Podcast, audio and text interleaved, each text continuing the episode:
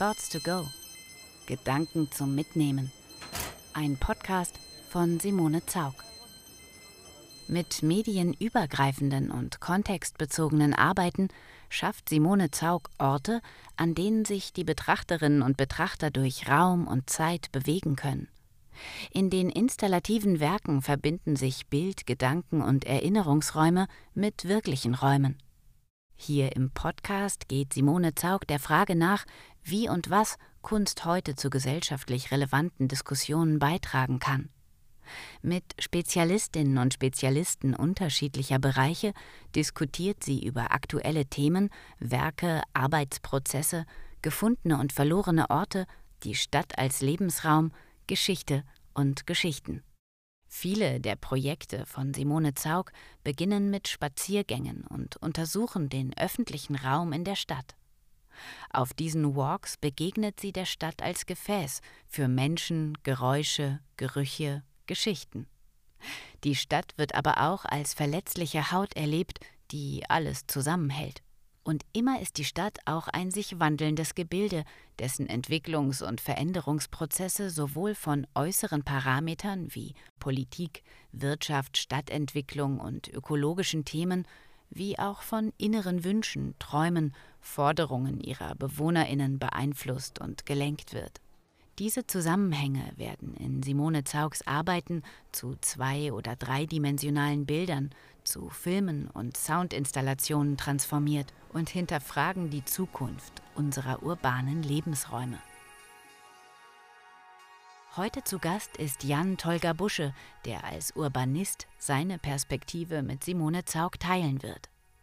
Er hat in Leipzig Architektur studiert und arbeitet zurzeit an seinem Master in historischer Urbanistik am Center for Metropolitan Studies der TU Berlin. Im Zentrum seiner Forschungsprojekte stehen die Beobachtung und die Reflexion von Stadtraum, Stadtgesellschaft und ihren Verhältnissen zueinander. Seine Tätigkeitsschwerpunkte in der Stadtentwicklung liegen in der Potenzialanalyse, der Konzeptentwicklung und ihrer Vermittlung. Seit 2021 arbeitet er als Junior-Projektmanager bei einer Wohnungsbaugenossenschaft in Berlin. Das folgende Gespräch fand statt in Berlin-Moabit. Hallo Jan. Hallo Simone, vielen Dank für die Einladung. Was bedeutet für dich Stadt? Ähm, Stadt ist für mich, oder andersrum angefangen, ich kann nicht abstreiten, dass Stadt eben auch das ist, was man vielleicht auf den ersten Eindruck darunter eben auch denkt, dass es eben zum Beispiel eine Verwaltungsgrenze hat und eine Ansammlung von Gebäuden ist. Mm, ich denke aber, dass wir Stadt auch noch ein bisschen weiter verstehen können und deswegen würde ich auf die Frage viel lieber antworten, dass Stadt für mich eher ein Prozess ist. Nämlich ein Prozess in dem Sinne, dass es irgendwie ein stetiges Werden und Vergehen ist, dass es ein Kommen und Gehen ist und damit meine ich eben nicht nur von Menschen, sondern viel weiter gefasst von Räumen. Also eben visuell sichtbare Räume verändern sich fortlaufend, also Menschen kommen und gehen, aber die Autos fahren weiter. In jeder Situation verändert sich ähm, die visuell sichtbare Konfiguration eines Raums. Und dann ist auch die Frage, wie wir auf einen Ort gucken. Wenn ich zum Beispiel auf eine Karte gucke, bekomme ich einen anderen Eindruck von dem Ort, als wenn ich vor Ort bin. Genauso wie wenn ich zum Beispiel überlege, eine Reise zu machen, sagen wir mal nach Rom und ich google Rom und gucke mir die Bilder von Rom an, dann kriege ich auch einen ganz anderen Eindruck, als wenn ich zum Beispiel schon vor Ort bin oder dort seit Jahren wohne.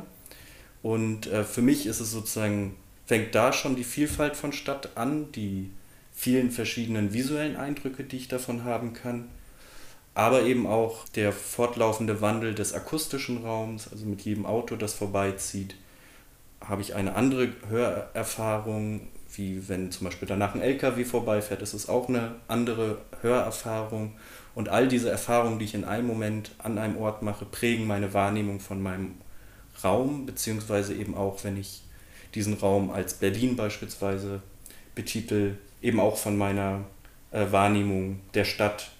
Und insofern ist Stadt für mich ein fortlaufender Prozess und dadurch, dass die Stadtwahrnehmung eben viel über Wahrnehmung läuft, ist sie auch irgendwie ein synästhetisches Erlebnis, das all unsere Sinne umfasst. Und wenn ich das aber sozusagen weghebe von der emotionalen Ebene und eher auf die geistige Ebene gehe, dann würde ich sagen, ist es sowas wie ein endloses Netzwerk sich stetig verändernder Räume bzw. Raumkonfiguration. Und auf Berlin gemünzt wäre das, würde das für mich bedeuten, dass Berlin die Summe aller bereits gemachten Erfahrungen ist, aller aktuellen Eindrücke und aber auch aller Vorstellungen, die wir uns von ihr machen. Du hast gesagt, dass es eben auch um die Wahrnehmung geht und eben alle diese Eindrücke, die eben sowohl auf der sinnlichen Ebene wie auch auf der kognitiven Ebene mhm. zusammenkommen und dass das sozusagen für dich dann sich aus diesen Wahrnehmungen die Stadt zusammensetzt, wenn ich dich richtig verstanden mhm. habe. Und ich selber arbeite ja auch so, dass ich Räume untersuche und eben auch gerade urbane Räume, das hast du auch schon so formuliert, dass Stadt für dich sich aus verschiedenen Räumen, die sich aber auch überlagern, also emotionale Räume, funktionale Räume, Arbeitsräume, Freundschaftsräume etc. zusammensetzt. Und das ist ja eben oft auch meine Grundlage, dass ich als Künstlerin versuche, in diesem Begehen der Stadt, also sozusagen auch im Reisen in der Stadt, diese Räume wahrzunehmen und dann daraus herauszufiltern, welche Räume, welche Orte mich interessieren und wie ich die über meine Kunst so umdefinieren kann, dass wieder eine Art Reibung mit den Besucherinnen, mit dem Publikum entsteht. Und da über ein solches Projekt, das heißt Green Collection, haben wir uns ja auch näher kennengelernt, weil es hier auch eben gerade darum ging, bei dieser Green Collection einerseits die Natur in der Stadt oder diese beiden Begriffe Natur und Stadt, die sich ja auch ein bisschen entgegenstehen, weil man mit Natur Grün und Wildnis und organisches Wachstum, Pflanzen assoziiert und mit der Stadt diese strenge Struktur, die mit Ampeln, Straßen, Häusern irgendwie ganz klar geformt und geregelt ist. Und mit Stadt verbinde ich auch immer die Farbe Grau, ob schon das oft gar nicht so ist.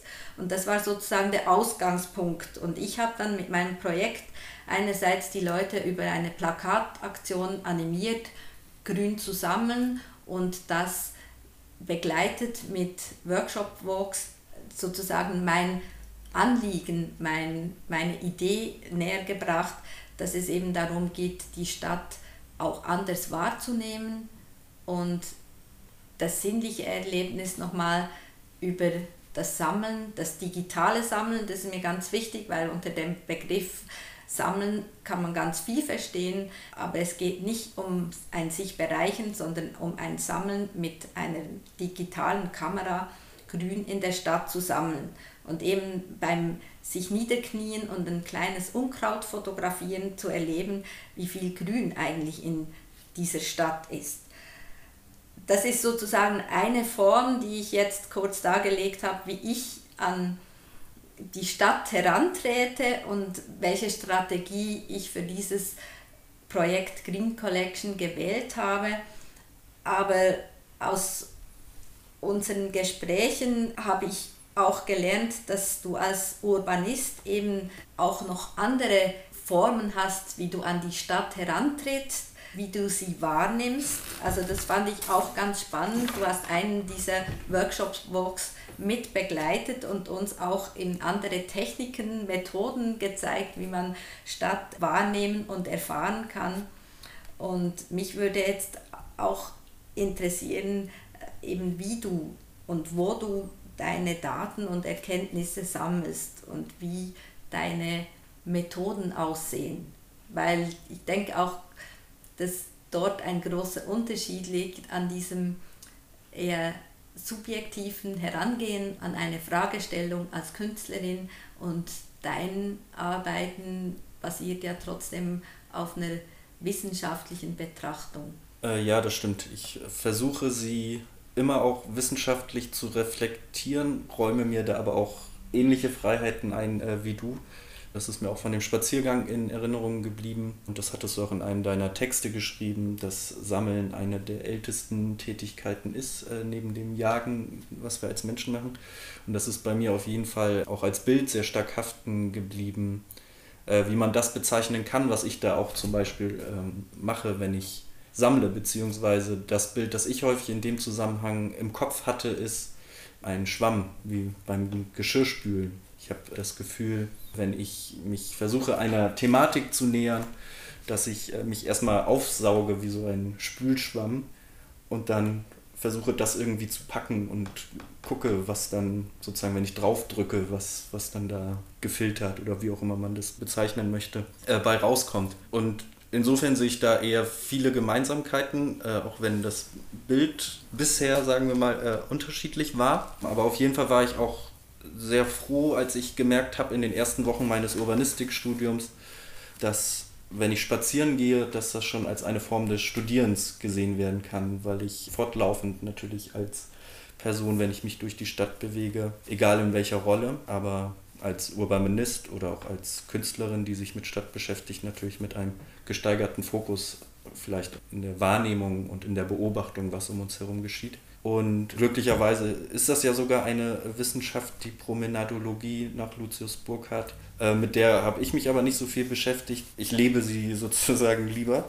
Ja, aber in dem Zusammenhang eben auf die Frage hin, wie ich an meine Daten komme, muss ich auch an Lefebvre denken, der in dem Zusammenhang von Urbanität äh, spricht und eben sagt oder davon ausgeht, dass es die Abschaffung eines Stadt-Land-Kontrastes gibt in einer ähm, urbanisierten und globalisierten Welt und dass es eben nicht mehr Stadt und Land gibt, sondern unterschiedliche Stadtkonfigurationen und somit eben Urbanität oder das Urbane als eher etwas Kulturelles und weniger als etwas räumlich Manifestes versteht. Und wenn man dieses Verständnis von Urbanität zugrunde legt, das war dann sozusagen Phase 2, über die ich mich freuen konnte, neben dem ich kann spazieren gehen, ist es studieren, habe ich gemerkt, ich kann auch faul sein und irgendwas in den Medien konsumieren und das ist auch eine Form von Studieren der Urbanität, weil Urbanität oder das Urbane sich sozusagen durch alles durchzieht. Also ein einfaches Beispiel ist, dass man jetzt eben sieht, das Urbane geht aufs Land. Es gibt sowas wie Coworking-Dörfer und sowas. Das ist eben etwas, wo sich irgendwie zeigt, dass das, was Lefebvre gesagt hat, nicht nur eine Theorie ist, sondern auch anfängt, sich auf dem Land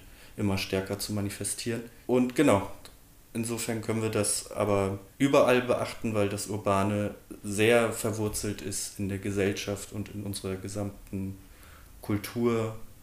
Und egal, ob wir Medien konsumieren oder auch lesen, ob das Lyrik über Städte beispielsweise ist oder eben beobachten und das Beobachtete reflektieren. Seitdem ich Urbanistik studiere, habe ich das Gefühl, fortlaufend zu studieren. Was ich in dem Zusammenhang wichtig finde, und das ist vielleicht der wesentliche Unterschied, nee, eigentlich nicht. Oder auf eine Art und Weise doch in, anhand der Mittel, der wir uns bedienen, nämlich wie wir uns selbst dabei reflektieren, was bei dir dann eben ein eher künstlerischer Ausdruck ist.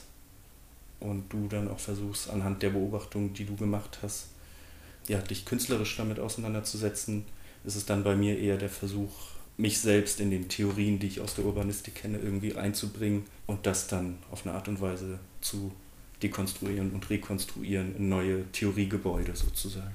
Ja, das ist ja wirklich interessant, weil sozusagen wir uns über die Collection, über das Sammeln gefunden haben und das ja scheinbar ein zentraler Moment in deiner Arbeit ist, aber eben auch für mich ein ganz wichtiger Moment ist, dass ich dieses Sammeln von Informationen auch wirklich mit den Orten verbinde. Du hast ja auch vorhin erwähnt, dass sich die Stadt eben aus Eindrücken zusammensetzen kann, aber dass die ganz unterschiedlich sind, wenn man Rom irgendwie googelt oder wenn man dann wirklich in Rom ist.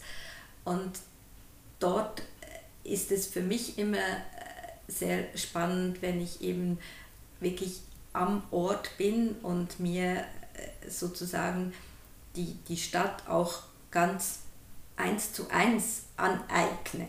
Und auf unserem Spaziergang haben wir uns das Grün mal angeguckt und auch Also grün kann ja auch sehr unterschiedliche Bedeutungen haben. Da kommen wir wieder dazu, dass eben Kultur, Natur und Stadt nicht einfach getrennt werden können.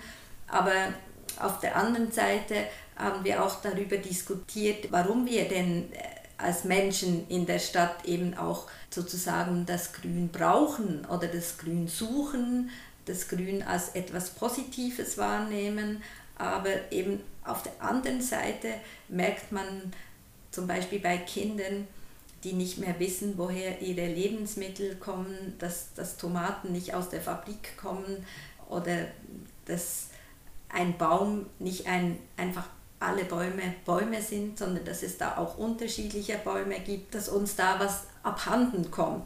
Und als Normalverbraucherin in der Stadt habe ich natürlich immer ein sehr großes Glücksgefühl, wenn viel Grün da ist und denke, ja, Grün, das reinigt unsere Luft, das bringt Schatten, das bringt, kühlt den Asphalt, habe ich gelesen und, und, und.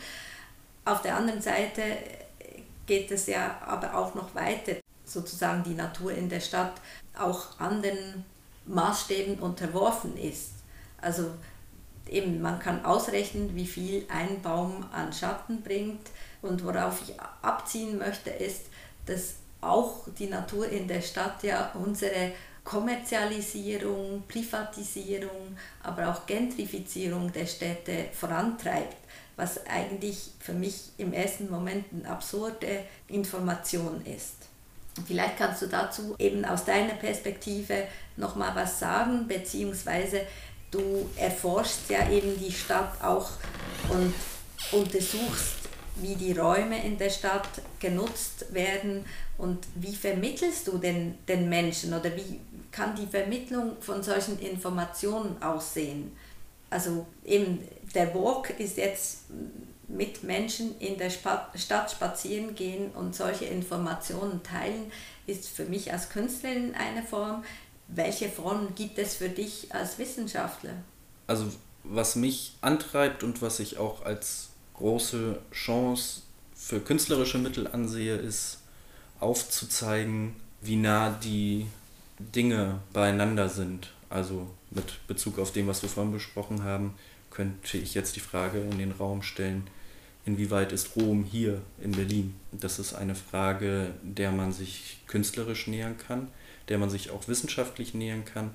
Oder in dem Falle der Arbeit, die du gerade angesprochen hast, äh, wo ich mich eben hier an die Kreuzung gesetzt habe, die wenige Meter von uns entfernt ist, habe ich auch versucht, anhand dessen, was ich sehe, zu erklären oder herzuleiten, wie der, der Raum drumherum ähm, beschaffen sein muss, inwieweit Oberhavel an dieser Kreuzung mitten in Berlin ist, obwohl Oberhavel nach unserem Raumverständnis geografisch, wenn ich auf die Karte gucke, äh, natürlich ganz woanders ist. Mir ging es dabei vor allem um diese ideelle Verwobenheit und zu zeigen, ähm, dieser Raum hier ist verbunden mit Oberhavel, obwohl er kilometerweit entfernt ist, dadurch, dass viele Menschen aus Oberhavel ihren Weg genau hier entlang antreten, weil das die nächste Verbindung zu zum Beispiel in Arbeitsplätzen in, in Berlin Mitte ist.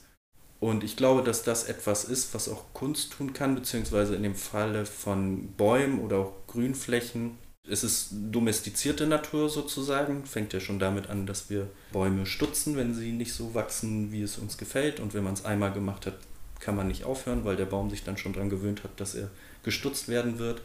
Sozusagen ähm, ginge das nur, wenn man ihn nie stutzen würde. Und wir ordnen die Parks auch in unsere rechteckigen Stadtgrundrisse ein, ja, insofern spricht da auch ein Naturverständnis äh, oder das Naturverständnis der letzten Jahrhunderte daraus, wenn wir uns angucken, wie Natur heute ist. Und dieses jahrhundertealte Verständnis, finde ich, sieht man nach wie vor, obwohl es einen Bewusstseinswandel gibt, der aktuell stattfindet, aber er folgt ja doch, wie du eben gerade darauf hingewiesen hast, doch immer noch dieser Profitlogik. Wenn ich einen Baum hier hinsetze, dann ist das äquivalent dazu so und so viel CO2 und das hat auf der einen Seite sicherlich eine Berechtigung, auf der anderen Seite, und das äh, glaube ich, ist etwas, was man aus stadtwissenschaftlicher, aber vielleicht auch aus künstlerischer, auch als aus Bewohnerperspektive sagen kann, dass es auch spannend wäre, darauf zu gucken, was das noch bedeutet, wenn wir zum Beispiel einen Baum irgendwo hinpflanzen. Auch aber bei unserem Spaziergang konnten wir das ja sehen,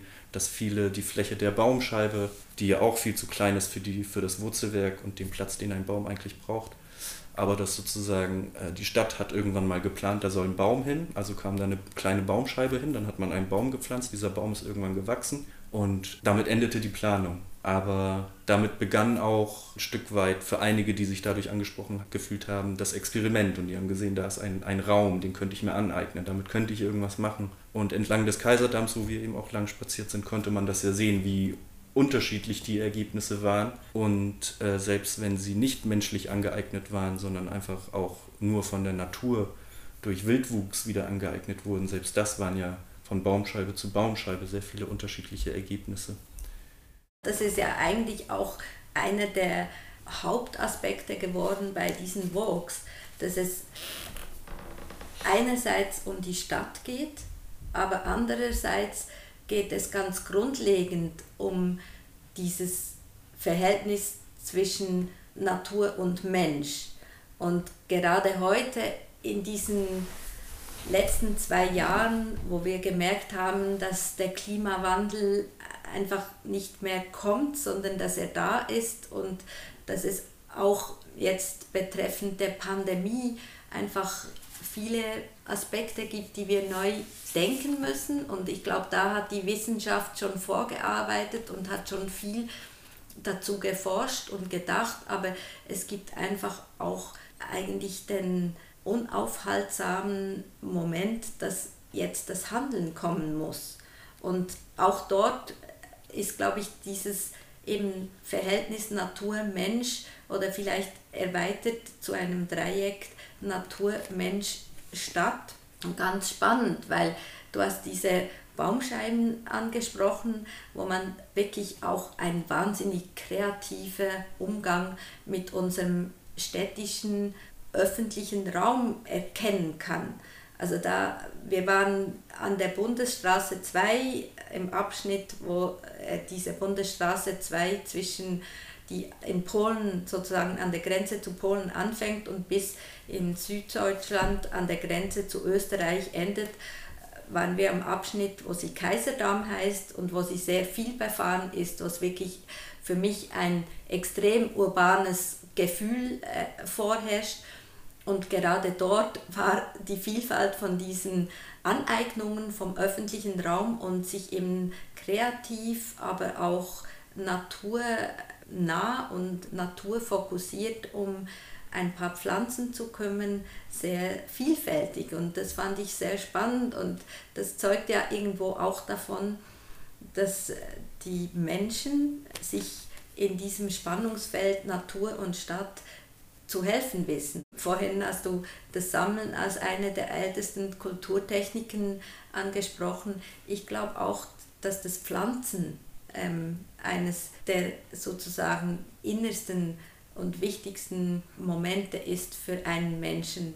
Das habe ich erlebt oder erlebe ich, wenn ich in Kleingärten unterwegs bin. Das ist auch interessant, das spielt keine Rolle, ob in Italien, in der Schweiz, in Deutschland. Kleingärten sind immer ein Ort, wo sich ganz viele Menschen und treffen und oft auch Menschen mit Migrationshintergrund. Und ich denke, dass das einfach ein Urbedürfnis von uns ist, dass wir zwar in der Stadt leben und irgendwo ankommen, aber das Sprichwort sagt ja, dass man Wurzeln schlägt.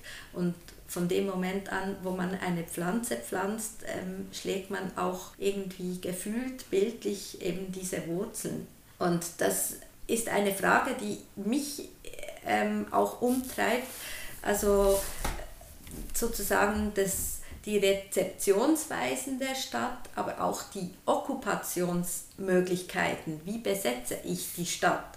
Weil neben der Frage Natur und Stadt beschäftigt mich in meinen Arbeiten auch häufig sozusagen die Rückeroberung dieser Räume, dieses öffentlichen Raums. Und gerade in der Stadt finde ich das spannend, weil wir da eine vielfältige Palette haben von eben Anwohnerinnen, die sich kümmern, von Urbanisten, von Vereinen, von Einzelpersonen, von künstlerischen Kollektiven und künstlerischen Aktionen, die sich diesem Thema widmen.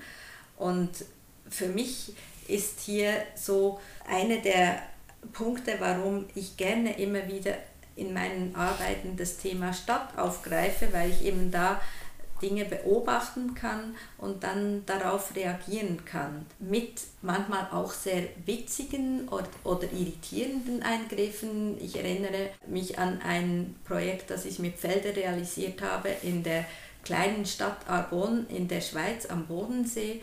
Dort in der Schweiz werden Neubauten immer mit riesigen Pfählen ausgeschildert. Wir haben auch schon darüber gesprochen, dass das sehr spannend ist, dass die Vorgehensweise nicht überall in Europa gleich ist. Wenn man Neubauten erstellt, muss das in der Schweiz zuerst mit einer Art räumliche Skizze angedeutet werden, damit die Bewohnerinnen und ähm, Anwohnerinnen auch sehen, was da für ein neues Haus gebaut wird. Und wir haben dann solche Projektierungsstangen aufgestellt, aber so aufgestellt, dass sie eben nicht einen Raum umfassen sondern, und sichtbar machen, sondern so, dass sie alles, was außerhalb des Raumes ist, sozusagen die, den ganzen Globus umspannen. Und in diesem Projekt war es eben auch so, dass wir beobachten konnten, und da kommen wir wieder auf den Anfang vom Gespräch zurück, dass diese Zusammenhänge so zentral sind, dass eben Stadt nicht mehr nur in der Stadt stattfindet und dass Stadt auch auf dem Land stattfinden kann und dass es vielmehr unsere Kultur ist, wie wir heutzutage leben, dass wir nämlich unseren Arbeitsplatz auf einen Laptop beschränkt haben und dass Arbeitsräume in dem Sinne nicht mehr gebraucht werden, dass ganze Industrieareale, das ganze Flughäfen ähm, plötzlich leer stehen und wir neue Nutzungskonzepte suchen für diese Orte und dass in dem Falle von Arbon dann eigentlich ein sehr monotones ähm, Vorgehen zu lesen war. Es standen nämlich drei, vier, fünf Plakate, Bauplakate da, wo es hieß, dass hier Loftwohnungen gebaut wurden. Und dieses sozusagen, wir machen jetzt aus dem ehemaligen Arbeitsraum einen Wohnraum, fand ich interessant, um dieses Potenzial eben auch wieder mit Ideen, mit Anregungen künstlerisch zu füllen. Wie können denn Räume genutzt werden oder wie, was wäre dann auch noch möglich in diesen leerstehenden Industriebauten? Und in diesem Sinne würde mich interessieren, wie sieht denn deine Stadt der Zukunft aus oder vielleicht noch eher, wie sieht denn für dich die Zukunft des Urbanen aus? Wo soll unsere Reise hingehen? Gibt es noch Städte in 50 Jahren? Wie sehen sie aus? Was ist deine Wunschvorstellung oder was ist vielleicht auch deine wissenschaftliche Einschätzung, wo die Stadt, wo das Urbane, die Urbanität ähm, hingeht? Mhm, das ist eine spannende und große Frage, weil das klang ja eben auch schon in deiner Fragestellung selbst an, wie sieht die Stadt der Zukunft aus, wie sieht das Urbane der Zukunft aus und das könnte man ja weiter deklinieren, wie sieht die Zukunft der Gesellschaft aus, die Kultur der Zukunft und so weiter und so fort. Das kann man dann nochmal drehen und wenden. Aber ja, auch wenn ich eben auf das zurückgreife, was wir bereits besprochen haben, ähm, was das Verhältnis zur Natur angeht, wenn ich es daran festmache, dann ist es, dass wir ein Stück weit auch, um dem Klimawandel zu begegnen, aus dieser jahrhundertealten Logik der Domestizierung der Natur ein Stück weit rauskommen müssten, was für Natur in der Stadt bedeuten würde, dass man auch ihr den Platz lässt und dann eben auch Natur, eben nicht nur Bäume, über die wir bisher mehrheitlich gesprochen haben, sondern auch Tieren, wie eben auch kürzlich in dieser Ausstellung im Silent Green, ähm, Cohabitation hieß die ja, wo eben das auch das Thema war, wie man einen Einklang äh, wiederherstellen kann und äh, diesen Einklang von Mensch und Natur eben im weitesten Sinne haben sie als Kohabitation bezeichnet. Das ist etwas, woran ich denken muss, äh, wenn ich versuche, die Frage zu beantworten, weil eben das, was dahinter steht, die Art und Weise, wie wir mit Natur, aber eben auch mit unserer Stadt, mit unserer gestalteten Umwelt um, umgehen, ist immer noch sehr stark davon geprägt, dass es unserer Intention, unserer Planung folgt. Und deswegen ist meine Hoffnung und auch mein Wunsch für das Verhältnis von Mensch-Natur, aber auch von Mensch-Stadt, von dem Urban in der Gesellschaft, von unserer Kultur im Allgemeinen, die Prozess, Prozesshaftigkeit äh, stärker zuzulassen und auch dem Zufall mehr Raum zu geben, der Eigeninitiative mehr Raum zu geben. Grundlage dafür ist auch ein Vertrauen zueinander, ineinander. Also würde ich sagen, dass für mich die Zukunft des Urban geprägt ist von Vertrauen und auch damit einhergehend eben auch mit, mit Rücksicht und dass das neue Grundpfeiler eines eine Gestaltungsabsicht werden können eben und auch viel weniger die Quantifizierung hinter den Planungen, wie zum Beispiel ich pflanze einen Baum und dahinter steht dann die CO2-Zahl so und sowas, sondern viel mehr hin auch zu den synästhetischen Erlebnissen und in dem Zusammenhang finde ich es dann eben auch sehr wichtig, dass es auf der einen Seite theoretisch überlegt wird, aber auch dann mit Blick auf die Vermittlung, aber auch mit Blick auf die Reflexion künstlerisch verarbeitet wird, um all diese komplexen Zusammenhänge begreifbar zu machen. Ja, ich glaube, das ist ein wunderbares Schlusswort und ich möchte mich bei dir, Jan Tolga Busche, ganz herzlich für das interessante Gespräch bedanken. Dass wir heute übrigens an der Kreuzung Birkenstraße, Havelberger Straße, Pelleberger Straße in Berlin Mitte geführt haben. Das ist vielleicht noch wichtig anzufügen, weil eben genau an dieser Kreuzung die Kirche steht, ähm, die vorhin im Gespräch auch erwähnt wurde. Ganz herzlichen Dank fürs Zuhören und dir auch nochmal herzlichen Dank, Jan Torga Wusche. Tschüss. Tschüss.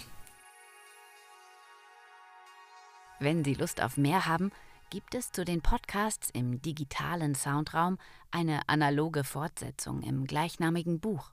Simone Zaug, Thoughts to Go, erschienen im Kerber Verlag und erhältlich im Buchhandel.